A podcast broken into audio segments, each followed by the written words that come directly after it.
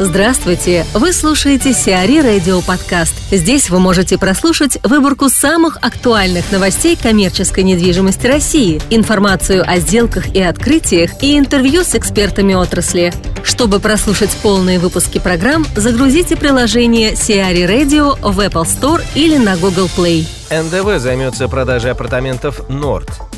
Компания НДВ «Недвижимость» подписала договор на эксклюзивную реализацию жилых апартаментов в комплексе «Норд», который будет располагаться в 12 минутах езды от метро Алтуфьева и в 10 минутах ходьбы от станции Новодачная Савеловского направления железной дороги. Проектом комплекса предполагается строительство 11-этажного дома с пристроенным многофункциональным зданием и гостевыми наземными паркингами. Общая площадь здания 13 тысяч квадратных метров. Застройка будет вестись на участке площадью 6 десятых гектара. В комплексе предусмотрено 163 апартамента. Проектом предусмотрены торговые помещения, собственный фитнес-центр и наземный паркинг во внутреннем дворе. Также здесь появятся зоны отдыха с беседками, дорожки для прогулок и оборудованные детские площадки для всестороннего развития ребенка. Виктор Козин, вице-президент группы «Бикар», рассказывает о перспективах управляющих компаний в России. Во-первых, наверное, говорить о прогнозах на 30-й год на сегодняшний день это ну, не Рановато. Э, дальновидно, потому что рынок, э, рынок у нас, да не только рынок, а мир стал настолько быстро меняться. Неизвестно, что будет завтра, и делать прогнозы на 30-й год можно, конечно, но они маловероятно, что они будут соответствовать э, ожиданиям.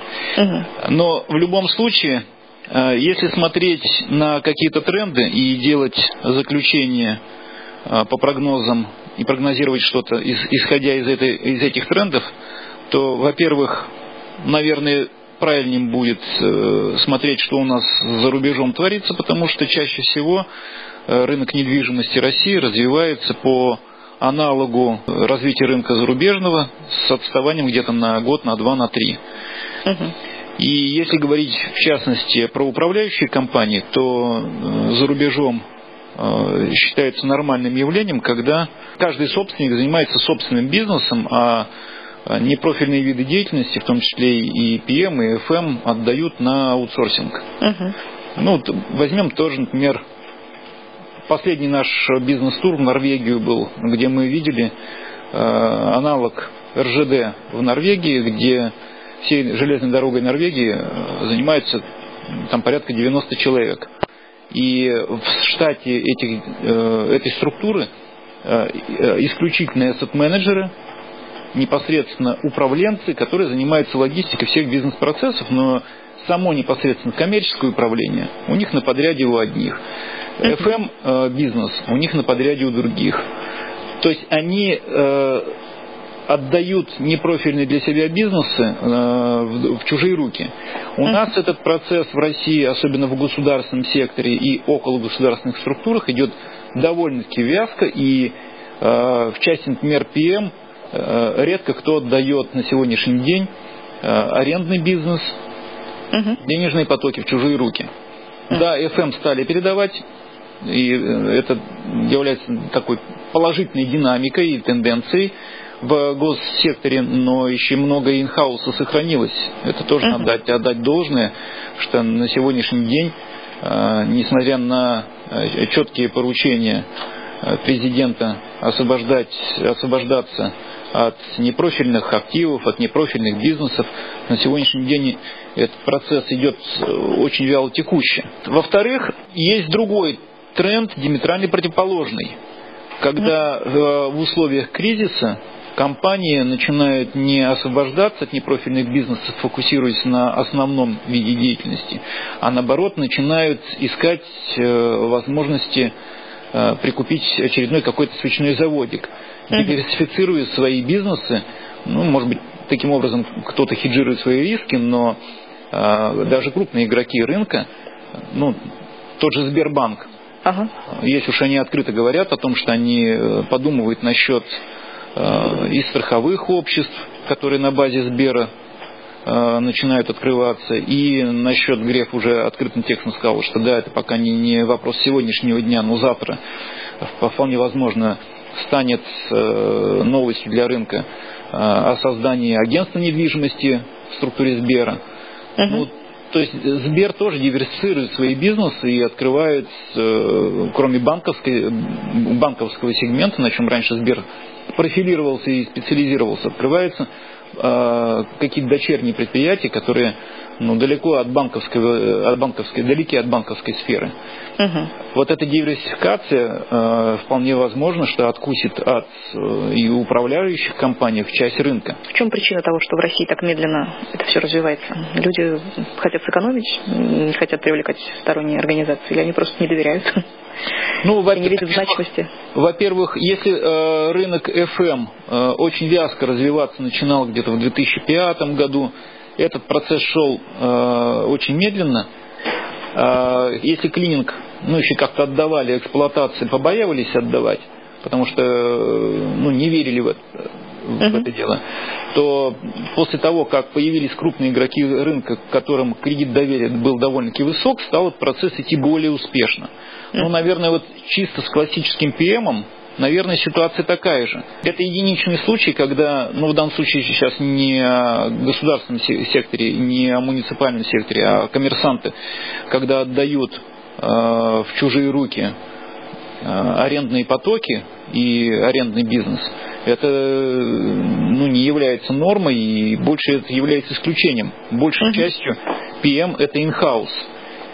Э, что говорить про государство, когда тоже единичный случай, ну, мы, допустим, мы взяли в обслуживание именно по ПМу весь арендный бизнес на э, Курском вокзале, причем это доверительное управление. Uh-huh. Но это же, опять же, это, это единичный случай, когда они не тиражируются, и даже при наличии положительной практики, а мы выполняем финансовый план, несмотря на то, что э, экономическая ситуация в России ухудшилась, э, то, что э, на данном направлении изменились э, трафики по Э, пассажиропотоку, в силу того, что там есть определенные, э, в том числе и политические, и экономические причины, э, мы, несмотря на это, выполняем свои обязательства по финансам, и этот положительный кейс можно было бы тиражировать, но на сегодняшний день-то, понимая, что это дает дополнительные,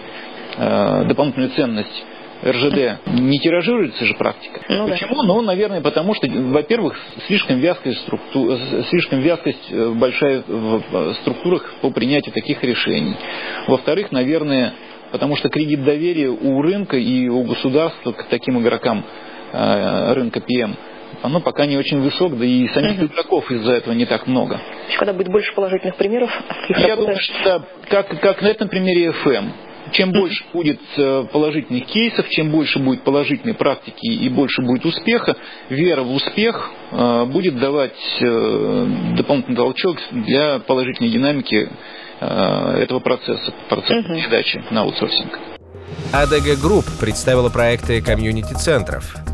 На выставке REX, состоявшейся в конце апреля в Москве, компания ADG Group представила проекты 39 современных районных центров, которые появятся на месте советских кинотеатров.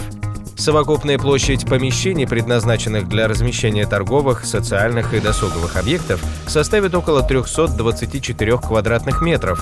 Ранее сообщалось, что продуктовым якорем сети станет лента. Также предполагается размещение современных мультиплексов. Проекты, представленные компанией, были разработаны с помощью лондонского архитектурного бюро Amanda Levitt Architects.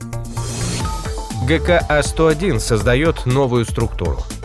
Группа компаний А101 разработала стратегию размещения и реализации коммерческих площадей в своих жилых комплексах. Для воплощения стратегии в жизнь группой будет создано новое подразделение, а ЖК «Испанские кварталы» выбран в качестве пилотного проекта. Основа стратегии – сбалансированный выбор потенциальных будущих арендаторов и владельцев коммерческой недвижимости в жилых комплексах ГК А101 и создание подразделения, которое не только будет формировать пул арендаторов для коммерческих площадей ГК А101, но и оказывать услуги по созданию для клиентов готового арендного бизнеса. По словам коммерческого директора ГК А101 Дмитрия Волкова, в ходе работы над формированием инфраструктурного пула в каждом из ЖК ГК А101 предварительно проводится проводится анализ транспортных и пешеходных потоков района, а также привязанных к ним визуальных узлов, потребительских предпочтений, представленных в локации сетевых и частных предприятий стрит-ритейла, схемы транспортной доступности и перспектив развития района, пешей доступности от метро и других мест остановок общественного транспорта, в том числе планируемых, а также текущие и потенциальные рекламные возможности. Settle City наполняет Лондон и Вену ритейлом. Компания Settle City продолжает наполнять микрорайон 7 столиц в Кудрово новыми инфраструктурными объектами.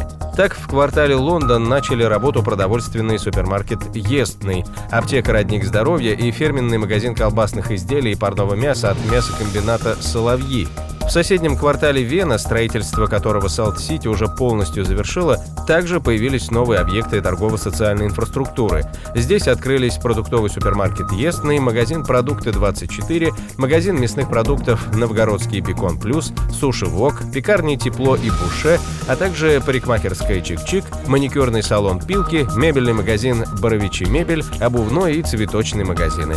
В другом корпусе квартала начали свою работу детский центр «Гениум», парикмахерская кондитерская «Стрижи», аптека, магазин цветов, суши-шоп, супермаркет «Дикси» и продуктовый магазин «Добрый фермер».